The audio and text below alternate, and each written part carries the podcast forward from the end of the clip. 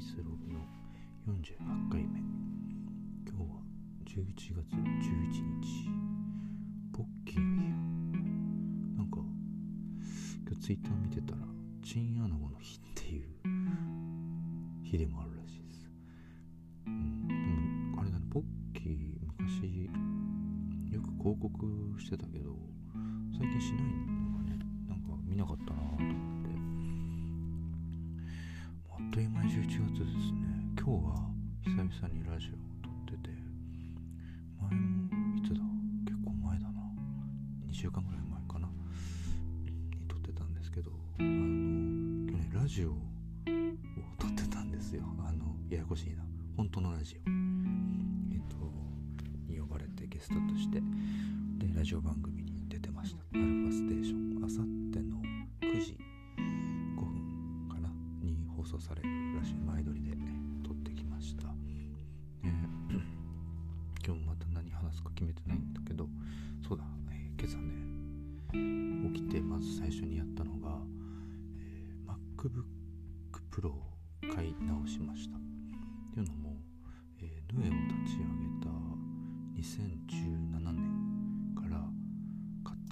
シンをねずっと使ってて3年ぐらいかなちょうど。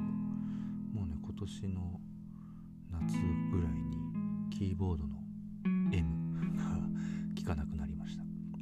の何度か押してるとたまに M が打てるみたいな感じでで僕は名字が松倉なので致命的なキーボードがお行きになってしまって。当時の3年前の、えー Mac のキーボードはですね、えっとバタフライキーボードと呼ばれるもので、結構ね不具合が多いことで有名だった、えーやつバージョンです。ねもうちょっと途中買い替えようかなと思ったんですけど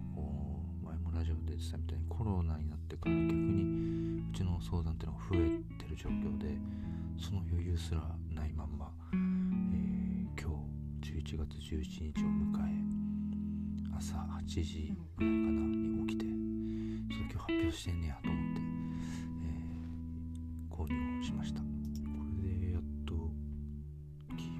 ストレスから解放されるというかあの外付けキーボードをね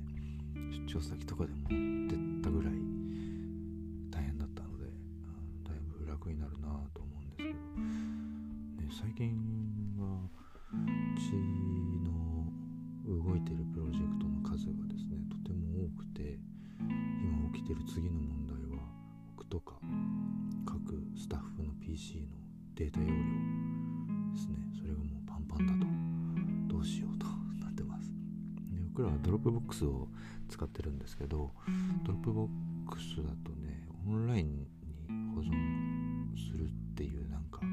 data sync みたいなやつをやんないとダメで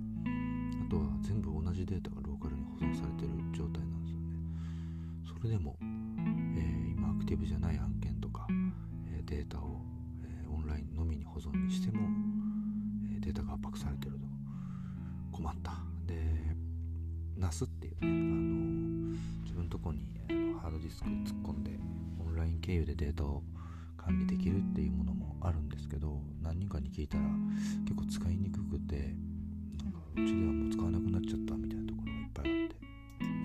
とても悩んでます。ちょっと他の方法がそんな詳しくないから分かんなくてね困っちゃったな。みんなどうしてんだろ。う外付けデスクじゃないですか。SD SSD SD わかんない。あのとか使ってんのかな？それをみんなに買ってあげたらいいのかな？なかなか難しくて困っております。なんかいい方法あれば教えてください、まあ、共みんなで共有するデータだけあげるとかなのかな、うん、難しい。コンピューター苦手なんですよね。そうでもなんかそうそう今日ラジオ行ったって言ってたじゃないですか。アルファステーションに行ってきたんですけど前も、えっとね、岡崎ループスっていう京都のロームシアターを中心に展開した音楽祭フェスみたいなやつの、えークリエイティブディレクターもやっててでそこでゲストに呼んでいただいてお話ししたんですけどなんかああいうラジオいいな今こうやって撮ってるのもそうだけどラジオへの憧れってのがあって子供の頃よく聞いてたっていうのもありますしカルに根ざしたメディアっていうものにやっぱ良さを感じますよね。新聞とかもそうかもしれないですけど、まあ、僕新聞読む世代ではないのであれなんだけどラジオはねもうなんか音で届くっていう肉声というか声がっていうなんかエモさもあるしあとなんだろうやっぱ音楽とかの文化を運んできてくれる感じがね好きですね。なんかこう深夜帯とか何ももコンテンツがない時とかに番組やらせてほしいなと思うぐらい。あの空間も好きでキュッと狭い空間の中でヘッドホンをすると自分の声と、えー、もう一人あのラジオの何て言うんだろうね。喋ってる人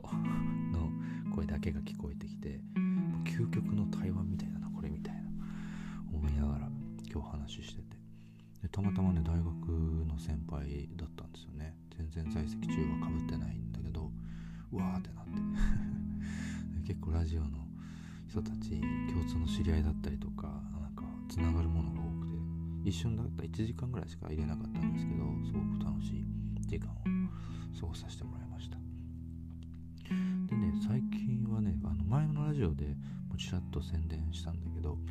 えー、僕がお手伝いしてる鶴見子どもホスピスのクラウドファンディングは残り4日今週日曜日に終わる予定です。でなんですけどもうね達成できたんです。皆さんのおかげで。シェアとかねもちろん寄付ってのも寄付だけでも480人ぐらいの寄付していただいた方もいたしたくさんシェアしてもらって無事目標の500万円を突破しました。100%超えて今120%まで到達して600万円ですよ。すごいですね。これでやっぱ子供たちのために何かできることが増えていくって考えるとなんかちょっとね感動するというか。だってそんな多分シェアした人の数まで出てったらもう何百人とかすごい規模になるんですよ。でその中の多くの人たちが僕が僕も会ったことのないようなねどこかで応援してくれてる人たちとこれを想像するとね結構感動するんで本当ありがとうございますしか言いようがないんですけど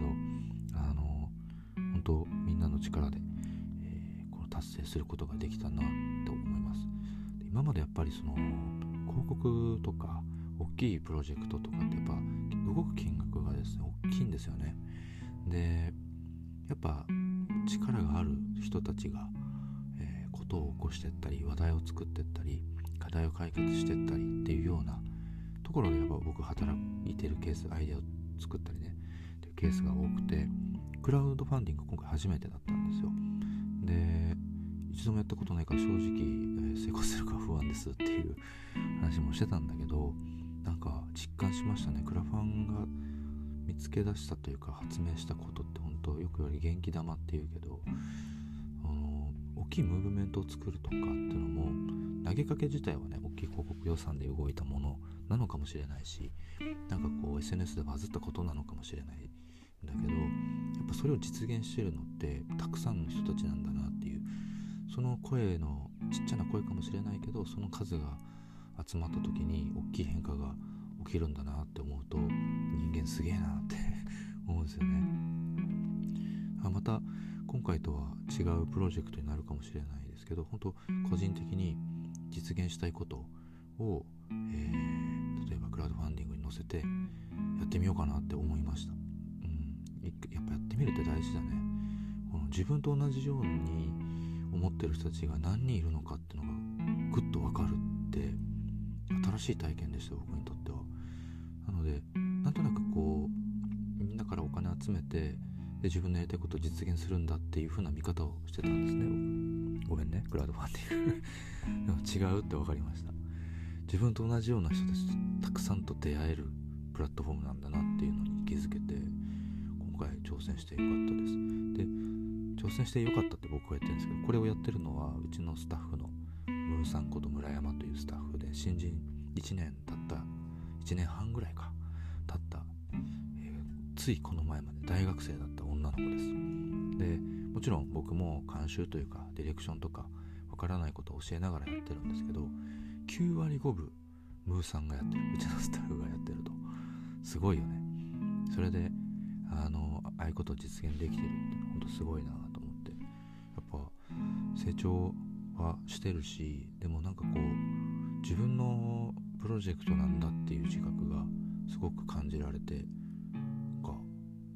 ボスボスとしてとても嬉しかったです。すごいこのプロジェクトも通じてさらに成長したなとも思うし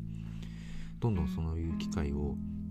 あの全部全任せするんじゃなくて見守る距離でいる中でクオリティも落とさず無栄らしいものっていう機会をしっかり作っていくことの大切さっていうのがよく分かったプロジェクトでもあります。毎回ね鶴見子どもホスピスは勉強になるんですよ。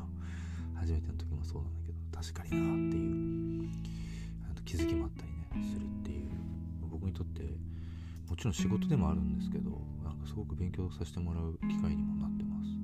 ありがとうございます。残り4日間頑張ろうかなとみんなで思ってます。ですね。最近はですねすごい健康で前も言ってるけど僕らは残業しないっていうスタンスでやっております。で大体まあ7時に仕事終わって8時ぐらいにもう晩ご飯食べ終わってるみたいな感じなんですけどふとねあのスマホ iPhone のなんぼだ11なのかなを使ってるんですけど子供に iPhone 防水らしいよと言われて。だ確かにそうだったなっていうのを思い出してこれお風呂でアニメ見れるじゃんみたいな。で僕ら子供たちと僕子供たちと一緒に風呂入ってるんですけどとね電脳コイルって昔2007年に放映されてた、えー、アニメがあるんですけどそれでなんか僕がね2007年だから今13年前これまだ結婚もしてないし子供もいない時に放映されててすごい面白いよって言われてたんですけどその時すごい仕事忙しくてえっといやこれ小学生がね主人公たちなんですけど子供が生まれて小学生になった時に見るわみたいなことをね喫煙所かどっかで言った記憶があるんですよ。でそれも僕頭の片隅にもなくポッと忘れてたんですけどネットフリックスと Amazon プライムに電脳コイルが入ってきてハッとそれを思い出したのね。で今ちょうどうちの子供たち2人とも小学生だと思ってお風呂で電脳コイル見ようでもう二十何話かな。子供たちと見ました。23回くらいは風呂入ったんじゃないかな。よかったね。やっぱこの時まで撮っててよかったなと思って。子供たちと同じ目線で物語見れたしドキドキワクワク不安にもなったりして。見れて。でアニメって大体25分ぐらいかな。あってでお風呂で体洗うことを考えたら大体40分とか45分とか風呂入ることになってこれなんか半身浴みたいな長風呂だなと思って途中思ってたんだけどなんかそれやってからねすごいぐっすり眠れるようになったんですよ。で今まで結構ね僕寝れないのが悩みだったんですね。あの寝ようとしたらよくね寝る前にねこう勉強の本仕事の勉強になるような本とか読んでてでじゃあ案件のこと考えたり会社のこと考えたりっていうのでこうわーっとあの仕事モードのスイッチが入っちゃって眠気が飛んじゃうみたいな。で眠たくなるの待とうと思ってたらさ34時とかになっててなんか7時に帰ってる意味ないやんみたいな。のですごくね結構長くてそれが。あのノエの前の会社からそうだったんだけどなんか寝れる時はね疲れてスッと寝るんだけどこう目が冴えちゃうとなかなか寝れなくて疲れもたまるしストレスもたまる。明日朝から打ち合わせあるのにな寝れないなぶっちゃけ10年ぐらいそれで悩んでたんですよ。でなんか枕変えたりとか なんかいろいろやったんだけどしっくりこなくてね。もう諦めてたんだけどたまたまそんなことも考えずに長風呂したらもうスンと寝れるようになって。風呂上がりこたつでぼーっとしてたらもう睡魔がね10時とか11時にどんどん来ててあもう寝ようとってもう0時前には布団に入ってそのままぐっすり寝てる感じ。それがねもう最近ずっと長風呂だから続いててすごい健康的なんですね。だたったこんなことのためにめちゃくちゃ怠惰よ。健康のためとか考えてなくってお風呂でアニメを見るよ。アニメ見ない人はドラマでもいいと思うけど。でたったそれでそのきっかけであの気づけたんですよね。お風呂って結構大事なんだみたいな。それで最近はね電脳コイル見終わってなんかね虫師かアニメの虫師見てなかったなと思って。それはたまに見てる感じで。なんか最近はですね Kindle 最新の Kindle も防水袋も持っていけるんで昨日はなんかアメリカ国防庁長官みたいな人の本を読んでた。なんかたまたまたまたまなんか見たやつ。うちの親父が軍人というか自衛官だったのでどういう仕事だったのかなと思って 見てみてるんだけ。どなかなか面白くて。結構あのプライベートではめっちゃ関係ない本読んだりします仕事と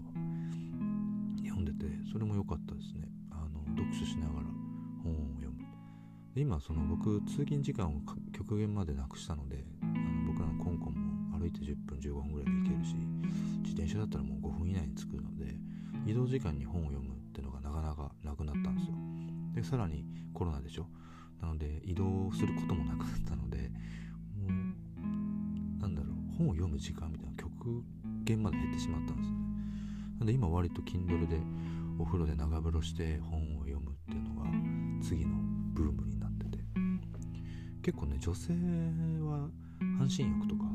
あの美容のためとかなのかなあれは、えー、やってるっていうイメージがあったんだけど男性もおすすめっすよなんか特に仕事もでこってり疲れてる人はあのゆっくりするために長風呂入るとか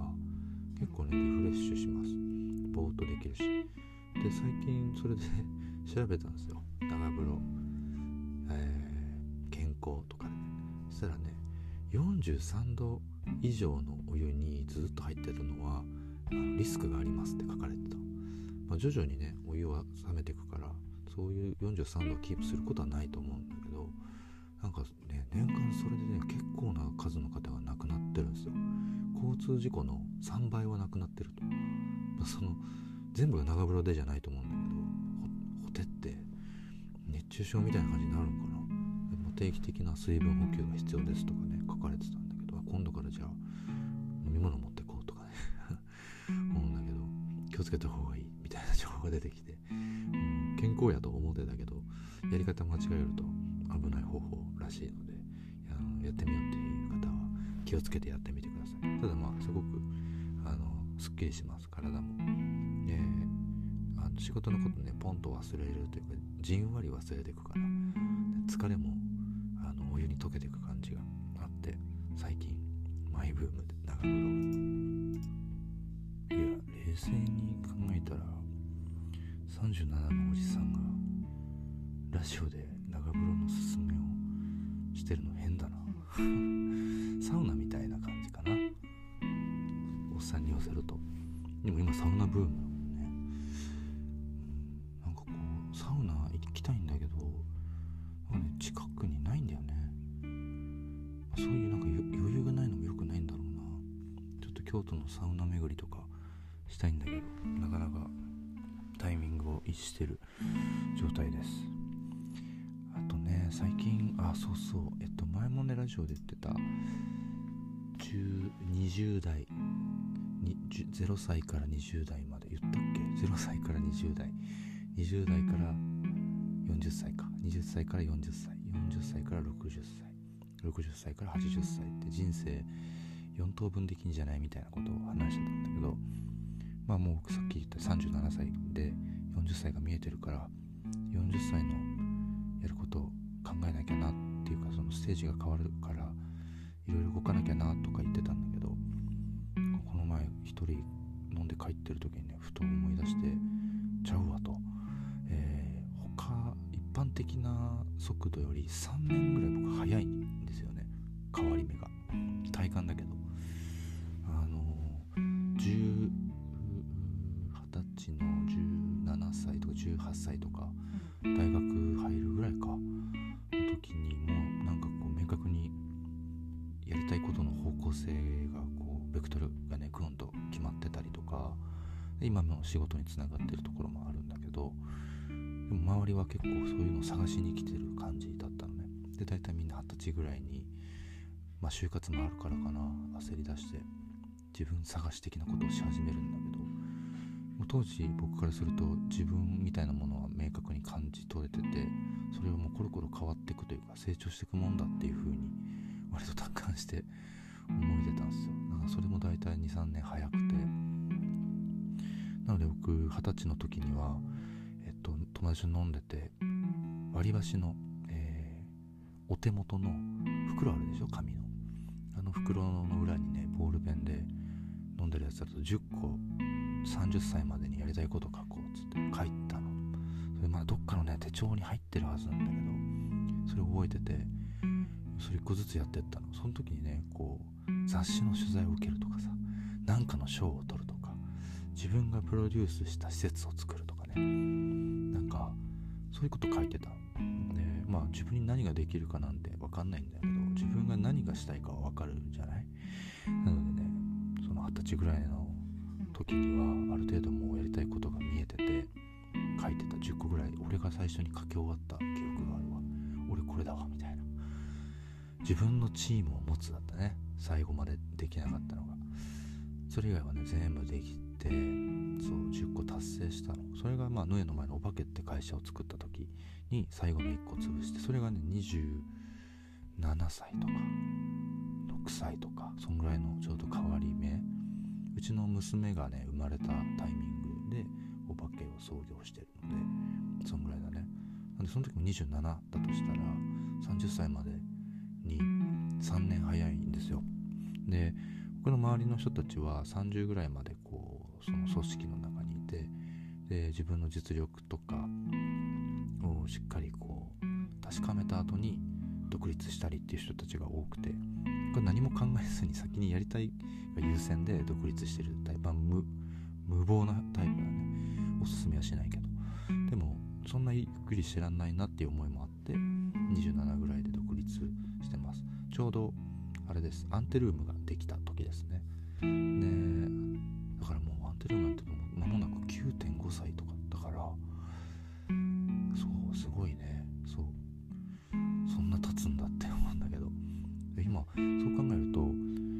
40の準備みたいなことしてたけど40歳始まる40代が始まる、まあ、そういうことじゃねもう始まってるみたいな感じなんですよ。でそう考えたら確かにもう違うステージだなっていう体感もめっちゃあるしあの明確にこれは俺がやっちゃダメなプロジェクトだっていうのがあるんですよ。もううちのスタッフ若いスタッフがいるからこの子たちの経験に変えていかないともちろんね僕もできるしあのなんだろう。いい結果絶対作れるんだけど僕じゃなくて僕のチームの人間がやって同じようないい結果を作っていかなきゃダメだなと思う機会も増えてきたのね。で今ヌエもやってるしもう一社空港っていう会社もやってる状態なんだけど、まあ、その時点でもうちょっと若干次のフェーズなんだよね。で2つのプロジェクトに合う売り方というか見せ方を考えたりしながら動いてるしあのこれこっちの案件この会社の方の案件だなとか結構振り分けたりしてるのね。結構大人になったなと思うけど前までだったらヌエってごめんね自分の会社の話の話ばっかで。あのなんかいろいろやる。何でも作っちゃう。でも実際何やってるか得体の知れないチームがヌエっていう印象なのね。で実際にまあブランディングとまでは言わないけどヌエ自体が複数の動物がこうキメラみたいに合わさったもので、まあ、表現しがたい妖怪なのでそういう方向性なんですよ。でやっていくうちにこう街のこととかあのローカル都市の話だったりとか商品開発とかブランディングとか本当本当360度多岐にわたる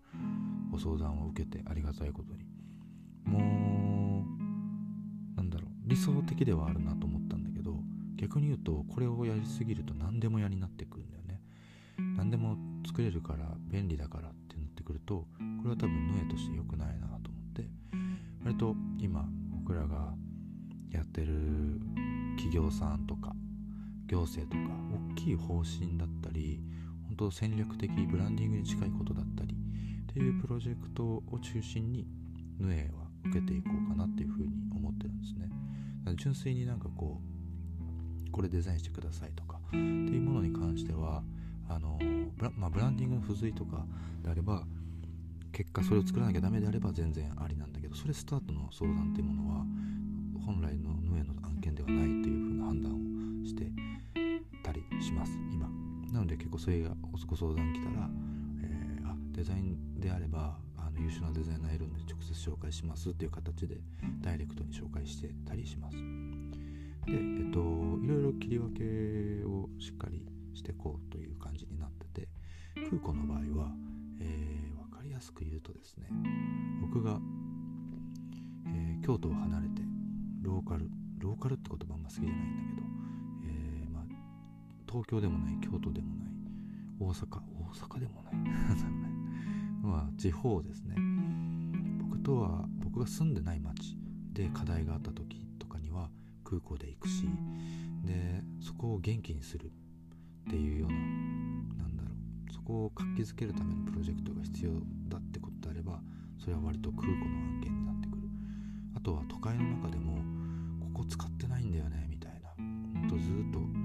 あの寝ている物件ないしは空間も空港のプロジェクト有給資産と言ったりするんですけど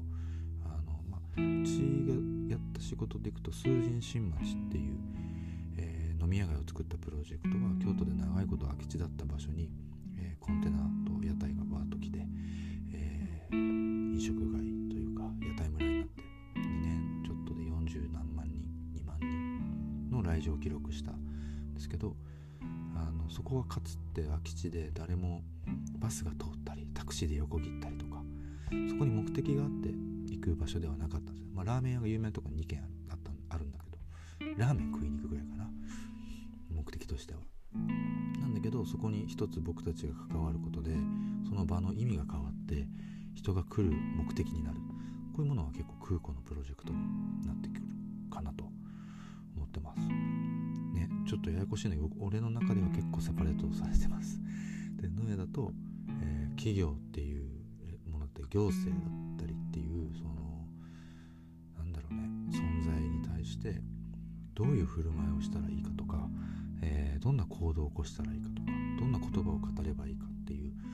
ところそれを、まあ、すぐにはね何か作ったからって変えれるわけじゃないんですよ。それを何か年かかけて、えー、本来のあるべき姿に戻したりよりかっこいい形に、えー、より生かした形に、えー、変えてったりそれに伴ってその会社の中の人たちと、え一緒にセッションしながら僕らもそうだけどそっちのお客さんたちも一緒に良くなってったりっていうと長い目で、え企業だったり行政っていう企業の場合は法人格だよね。で行政の場合何て言うんだろうね、うん、でもまあ一つの人格なんですよブランドって。それを、えー、育てていくっていうようなお仕事。です。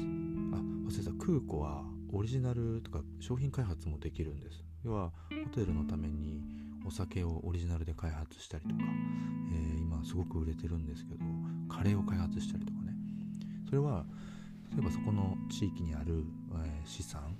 例えば牛だったら牛でもいいしお酒だったらお酒で水だったら水かもしれない。それを生かして、えー、オリジナル商品を作ると。で昔だったらそれで商売をして終わりだったんだけど今あのプロダクト自体がそのブランドを伝えるツールになると僕は思ってます。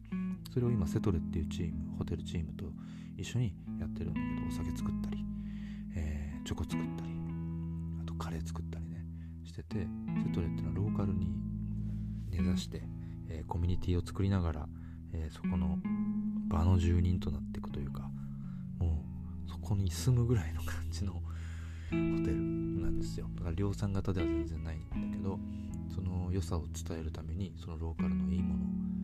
地域のいいものをしっかりコンテンツにしてそれを代弁して伝えるのは、えー、ホテルの仕事なんじゃないかなと。ホテルはメディアに近いものだと思うしいいパッケージというかいい見栄え個性を引き出してプロダクトプロダクトアウトすることでそのローカルへの目がフォーカスが集まるみたいな形で、えー、やってます。なんでそういう相談とかもねどんどん欲しいんだけどまだ空港のプレゼンを全然できてないから ガンガン売っていかなきゃダメなんですけど、まあ、そういうことを考えたりしてるんですね今、えー、もう37で、えー、2個の会社責任持って預からせていただいて、えー、社員を育てるっていうもう確実に10年前とは違う、え段階に来ています、えこれ以外にろいろやりたいこととかもたくさんあってでそのやりたいこともね昔思ってたこととやっぱ全然変わってきてるんですよね。なんで今そういうなんだろう40歳までの準備期間だなんて 悠長なことを言ってられずもう始まってるっていうのに気づいてガンガン今やってるところです。いやー巻きだね。人生巻きで進むなと。思ってるんだけど今年とかもちろんね土日休んでますけど長期休暇取ってないからね。まあなんか今年の年末年始17連休をなんかレコメンドされてるみたいだけど逆に そんな休んだところでゲームしかしないから今は結構会社のためと言いつつ確実に自分のためなんですけど、うん、そういう時間の使い方をするだろうなっていうふうに思ってます。そうだね。みんな、まあ、これ聞いてる人何歳なのかわかんないですけどその世代ごとでねいろいろ考えることってありますよね。そう。でなんかやっぱうちはね結構世代がね社員たちの 僕の35の5を超えた世代僕ともう一人社員がいてあとはもう20代なんでね。で結構多分今後大きく、まあ、僕を周辺は変わっていくと思ってて。で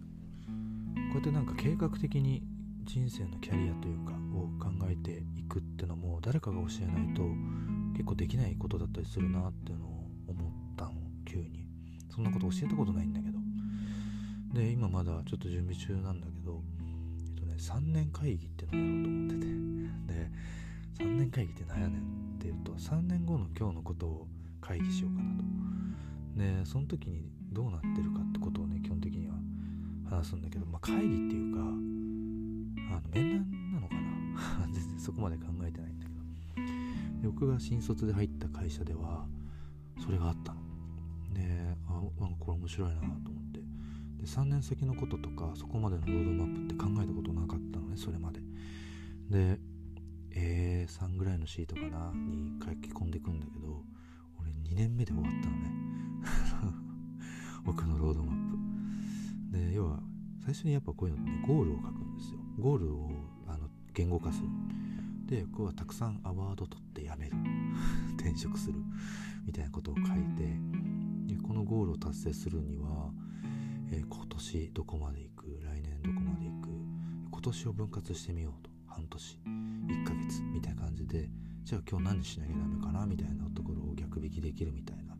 方法なんだけどえっと僕ゴールドはアワードいっぱい取るやめるっていうのを書いたんだけどあの1年目から1年目からね積み上げていったんですよ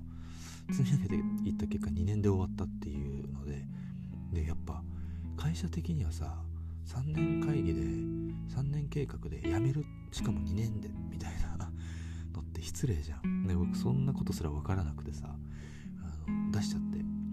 怒られなかったとこ怒られなかった、うん、なんかおもろいおもろいやんみたいな。やれるもんならやってみやみたいなニュアンスもあったと思うんだけどそういうのがねなんか結構いいきっかけだったんですよね。でそうやって実際にその二十歳の頃にあのお手元の裏に書いたみたいにと同じことを実際にスパンを決めてその時は30歳までってお手元の時はやってたんだけど逆に3年って結構現実味ある数字なんですよでそれ書かされた時にあ結構巻きでやんなきゃなっていうふうに思ったの。で、えー、だったらガシガシやった結果2年であの退職するっていう 試合を出したんだけどそれを許容してくれた最初の会社もすごい良かったしなんかやっぱねすごくハードルは高いなと思ったんだけど高いハードルこそ成長を生むからやっぱ果その書いたおかげで僕はそのロードマップ通りだったのかわかんないけどあの結果を出すことができて転職しましたね。なんでそういう経験を僕が意味があった経験だったのでとても。それを社員にやってもらおうかなっていうふうに思ってます。何書くんだろうね。で僕も書こうかなと思うんで、まあ、40歳ぐらいの俺を考えたらどんな過ごし方をして何を何に向き合ってるのかみたいなことを考えて書いてみようかなと。今そのなんかあのフォーマットをね書いてるところです。いやだから面白いんじゃないかなと思って。なんかねどんどん社員たちも育ってるしあのこんなこと言ったらあれだけどいやもう独立した方が年収いいでみたいな時あるんですよ。でもちろんね僕の組織にいなくてもその人たちができることって把握してるから全然外注するしね。なんかこう組織としてたくさんストックを溜め込むってことにあんまりあの注力してないというか赤字にはしないようにはするんだけどみんなが死ななければいいし、えー、みんなが頑張った分だけ給料上げていけたらいいなって思ってるのでたくさんのストックあったから何かやりたいっていうふうには思ってないんだよね。そう考えるとあのね一度計算したんですよね。社長の年収で、えー、子供たちうちで2人なんでが大学行っていや最悪最悪って言い方でな芸大とか私立とか行ったらどんぐらいかかるかなとかね。でバーってね試算できるんですよ今。サイト調べたらねいろいろ試算しやすい情報が出てて。でだったら年間で年間じゃねえな一生でどんぐらいのお金が必要かみたいなのって結構考えられ計算しやすいです。してみるといいんだけど相当やで。相当やでってめちゃくちゃかかるんですよ。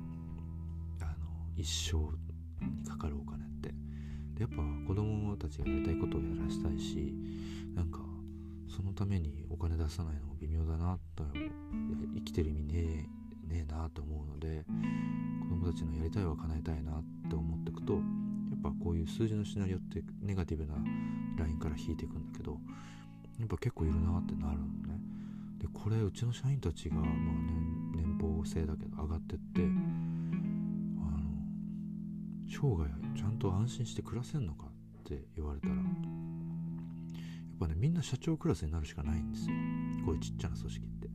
ただそれはちっちゃな組織だからこそできることだなと思って。そういうのとわざわざ社員として抱える必要なくてもしかしたら俺よりスケールする可能性があるしね。であのそういうふうにみんなが社長みたくなっていくことの方があのなんだろう死亡率が下がるというかあのみんながちゃんと豊かに暮らしていけるシナリオあそれしかなくねみたいな。もしくはもううちの社員あの全員年収1000万は最低ラインとかね。っていうとこまでいけたら全然いいんだけど。でそうなるとうちで言ったらどんぐらいなんだろうな。上げでいくと1億とか1億5000万とかの振り幅で言っとけばペイできるのかもな。4人なんで。なんとかなんじゃないかなとか思うんだけどね、うん、でもなんかそれは同時にあのむちゃくちゃ死ぬほど頑張って働かなきゃダメになるしそれでなんか暮らしの方が圧迫されるとなるとうちの胸としてのコンセプトからずれてくるのでなんかこうまあ金に金に縛られずっていうのも大事なんだけどでもお金の重要さというか、まあ、生涯に 必要な、えー、幸せに豊かに生きていくために必要なお金を、ま、ずっとねこの状態が続くわけではないのでちゃんと生き延びれる方法っていうものを示してあげなきゃなと思って考えてる。なのでまあ3年会。どっかでその、兄貴分的なボスとかに頼る風になると結構危ないなと思ってるんですよ。で僕は僕でしかないし社員は社員それぞれの人間なのでその人の思考で、えー、自分だったらどう考えるかどう決定するかどう判断するかっていうところをできるところまで育てていかないとあのまあうちをね辞めた後でもあの困っちゃうだろうなと思って卒業した後とかでもなのでそれは教えていきたいなと思ってるので3年会議やろうと思ってます。どうですか？みんなの3年後どうなってたいですか？考えたことあります？僕が結構考えるんですよ。なんかね仕事忙しいとねやっぱ足元ばっか見ちゃうんでずっと3年後のこと考える必要はないんですよ。あのたまにふと3年後の自分を考えるってすごくいい時間で、まあ、それが5年後だとねちょっと遠いんですよ。3年ぐらいがちょうどいいかな体感的に。たまにちょっと遠くを見るとあのどの方向に、えー、自分は進んでいくべきかの再確認ができます。で毎日が忙しかったりいろんなプレッシャーとか仕事でぎゅうぎゅうになってるとやっぱどうしても下向いちゃうんですね。足元見て。すっ転ばないようにってことに必死になってそればっか見ちゃう。足元ばっか見ちゃうと気づいたら全然違う方向歩いてたりね。っていうことが結構あります。人生。なのでまあ月に1回とか月末の日曜日は3年後の自分に思いを馳せるとかね。カレンダーに入れといたらいいんですよもう。そうするとあそうだ今日3年後の3年会議だみたいなので思い出せるので現在地である今日の自分と3年後の自分がどんだけ今、えー、距離があってどんだけ急がなきゃダメなのかもしくは結構頑張ったな自分って言えるのか。なんかこう未来の自分と比較して今の自分自身の立ち位置がよくわかる、えー、一人セッションなのでおすすめです。まあ超暇な時とかさっき言ってた長風呂の時とかねやってみるのが結構ちょうどいいぐらいの思考実験かなっていうふうに今日話したいこといっぱい話したな。でもねえー、最近お買い物をしたんですよ。あんまあんまね Kindle で漫画買うぐらいなんですよ僕買うのって。あとは今日はあれだねあの消耗品じゃないものでいくとネックウォーマー寒すぎて買ったんだけど急に寒くなって京都は。で最近買った大きいものがですね自転車です。自転車を買い直しました。というのも前も言ったんだけどベロッベロになった時にあのチャリをなくしたんですね。え周りの人曰くどっかに捨てたと。申し訳ないな。なんか全く記憶ないんですよ。でチャリないと不便な距離な時がたまに出てきてこれもその買わなきゃなと。もう出てこねえわこれ。自転車って高いね。なんかそんな超高級チャリとかじゃないです。あのでもママチャリではしんどいみたいな。でさあの電動自転車ってすごい高いんだね。あのこの前その電動自転車乗ってたあの女性の方にねぐんと抜かれていや結構な速度だなと思って見てたの。スイスイと坂も登るしさ。いやなんか老化が進むかもしんないけど電動自転車いいかもシン一発買えるわみたいな。なので速攻ブラウザ閉じたんだけどなんかこう中古でいいやつがあったんでそれを買いました。来週ぐらい届くかな。あとねそうそう今朝は、えー、MacBook Pro 買った。でかいね。なんか物持ち結構いい方なんですよねよく。まあ気に入ったものをずっと使うっていうのとあとは物欲があんまないんですよ。で本ぐらいかな。仏といえば。あとはねもうお酒。タバコ。消耗品。消耗品っていうのかな、うん、消えてくものです。胃袋に。